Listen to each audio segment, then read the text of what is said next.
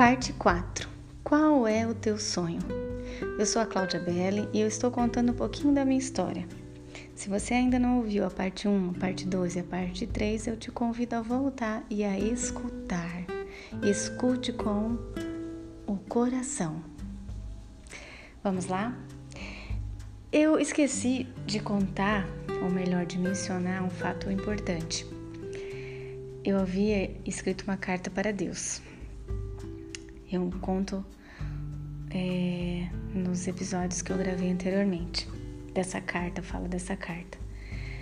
Só que eu não contei para você que o Flávio, que o meu marido, quando ele me conheceu lá em janeiro de 2006, ele foi para a cidade dele, porque ele não é natural de Joinville, ele é do interior de Santa Catarina, é Serra Catarinense. Então ele foi visitar os, os pais, os familiares e chegando lá ele disse assim para a mãe dele: Mãe, eu conheci a minha futura esposa. Uau, gente! Ele nem tinha me convidado para sair ainda. Nós não, nos, nós não tínhamos ainda é, iniciado um, um, uma conversa, é, namoro, nem pensar. Era só relação profissional. Ele havia me conhecido no meu trabalho. Eu tinha atendido com muita atenção, com muita simpatia, com muito profissionalismo. E ele gostou do meu atendimento. Só que ele não gostou, na verdade, só da, prof, prof, da profissional Cláudia. Até me engasguei aqui. Ele gostou da minha pessoa, do meu ser. E não do meu ter. Eu estava ali porque eu tinha um emprego. Mas ele foi além, ele me leu e ele desejou que eu fosse a esposa dele. Já pensou? Ele também teve fé. Eu não tive fé sozinha. E Deus uniu nós dois num só propósito. Eu creio nisso. Eu também fui escolhida, viu? então, eu recebi de presente um marido pronto, porque o meu marido ele já morava sozinho. Ele já sabia cozinhar, limpar, lavar, tudo que na verdade eu não sabia fazer. Não tenho vergonha de falar. E minha mãe o alertou. Ó, oh, Flávio, a Cláudia, ela não sabe fazer nada em casa, só sabe trabalhar fora e estudar. Nossa, já estava de bom tamanho. só que ele respondeu: Não tem problema, eu quero uma esposa.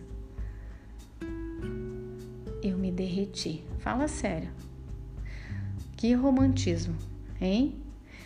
Juntos nós aprendemos bastante um com o outro e ainda aprendo. Deus é fiel nos mínimos detalhes. Não é fácil. Claro que vocês sabem, a maioria sabe que não é fácil vida a dois, porque nós viemos de uma educação diferente, é, de um, uma realidade diferente, de uma cidade diferente. Então, nem todos os dias são flores, só que é tremendo o amor de Deus por nós. Eu não sou perfeita, meu marido não é perfeito, você não é perfeito. Não procure a perfeição nas pessoas. O único perfeito é Jesus, só Ele. Nós estamos em evolução diariamente, certo? Eu vou contar outra parte para vocês da minha história. Em 2011, nasceu o nosso primogênito, ele é lindo demais, do jeitinho que sonhamos. Inclusive esse ano de 2021, esse mês de março, a qual estou lendo a minha história para você. Não sei se você está ouvindo é, nesse mês ou em outro mês, mas não importa. O que importa é a essência da história. E eu quero falar que nesse mês de março de 2021, o nosso primogênito ele vai completar 10 anos de vida. Que lindo, hein? Isso é uma dádiva. Eu venci esse medo. Eu tinha medo de ser mãe. Só que Deus também já havia sonhado a maternidade para mim. E eu recebi de presente uma herança do Senhor, porque filhos são herança do Senhor. Mas não bastava apenas um filho. Não, Cláudia. Eu vou te dar duas heranças. E em 2015 veio o nosso segundo menino, um príncipe também. Eu tenho, costumo dizer que eu tenho um príncipe moreno e um, e um príncipe loiro. um parecido com a mamãe e outro parecido com o papai. Para não dar briga, né? Brincadeira, mas Deus é tão bom, tão bom que ele proporcionou dois filhos para nós, duas heranças. E logo após o nascimento do nosso primeiro filho, eu fui convidada a fazer o curso Mulher Única. Não sei se você já ouviu falar desse curso. E eu fiz lá em Joinville no ano de 2012. Aprendi que é muito melhor ser feliz do que ter razão. Eu estou lendo um livro do Augusto Cury, Armadilhas da Mente. A personagem é, desse livro cita essa frase. É muito melhor ser feliz do que ter razão. Reflita nessa frase. Eu me aceitei verdadeiramente como mulher e esposa. Eu perdi o medo de assumir a maternidade e de receber os planos de Deus para minha vida. Porque o medo ele bloqueia, hein? Com certeza. Dependente do medo que você tenha, não foque nele. Tenha um medo natural, que é bom para não corrermos perigo.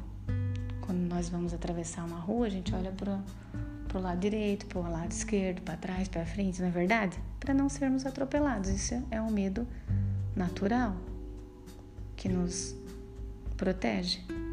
Mas o medo excessivo nos bloqueia. Então peça para Deus tirar esse medo. Se você hoje tem medo de algo que te faz parar, coloque na presença do Senhor. Graças a ele eu perdi o medo de assumir a maternidade e de receber os planos dele para a minha vida. Eu enxerguei e aceitei o meu lado feminino, porque eu sou mulher. Parecia que algo me travava, pois eu não queria deixar de ser filha para ter filhos. Olha que sério isso. Era estranho esse pensamento, eu confesso que sim, mas Deus, no seu infinito amor e bondade, me amou tanto e me ama tanto Assim como Ele me ama, Ele te ama também. E que e dia a dia Ele me capacita e me faz sentir, me sentir uma mulher especial, uma mulher surpreendente, porque é isso que eu sou. Eu sou mãe de dois meninos, do Lucas, Davi e João Pedro, e continuo sendo filha, simples assim. Eis que os filhos são herança da parte do Senhor, e o fruto do ventre o seu galardão. Essa passagem está escrita lá no livro de Salmos, capítulo 127, versículo 3. E eu quero falar para você que não parou por aí a minha história. No ano de 2016, nós tivemos que mudar de cidade, minha primeira mudança. Assim como Deus tirou Abraão da sua parentela, Deus resolveu tirar a Cláudia e a sua família de perto da sua parentela. Por quê? Por um propósito maior, permissão de Deus de nós nos mudarmos lá de Santa Catarina para o Mato Grosso do Sul. Foi mais um aprendizado. Os planos de Deus para a nossa vida, eles são inquestionáveis e tremendo. Aceite isso. Viva isso. Faça da sua vida um legado. Faça valer a pena todos os dias, dia após dia, em todos os sentidos. Deus, ele tem um plano para você. Ele não tem um plano só para mim, ele tem um, pla um, um plano, ele tem um plano para você também. O plano de Deus é perfeito. Você tem medo? Medo de quê? Apresente para o Senhor esses planos. Deixa Jesus trabalhar no seu ser para curar os traumas do passado e se libertar, libertar verdadeiramente para viver o extraordinário do Senhor na sua vida. Amém? Que Deus te abençoe poderosamente. Um beijo no teu coração.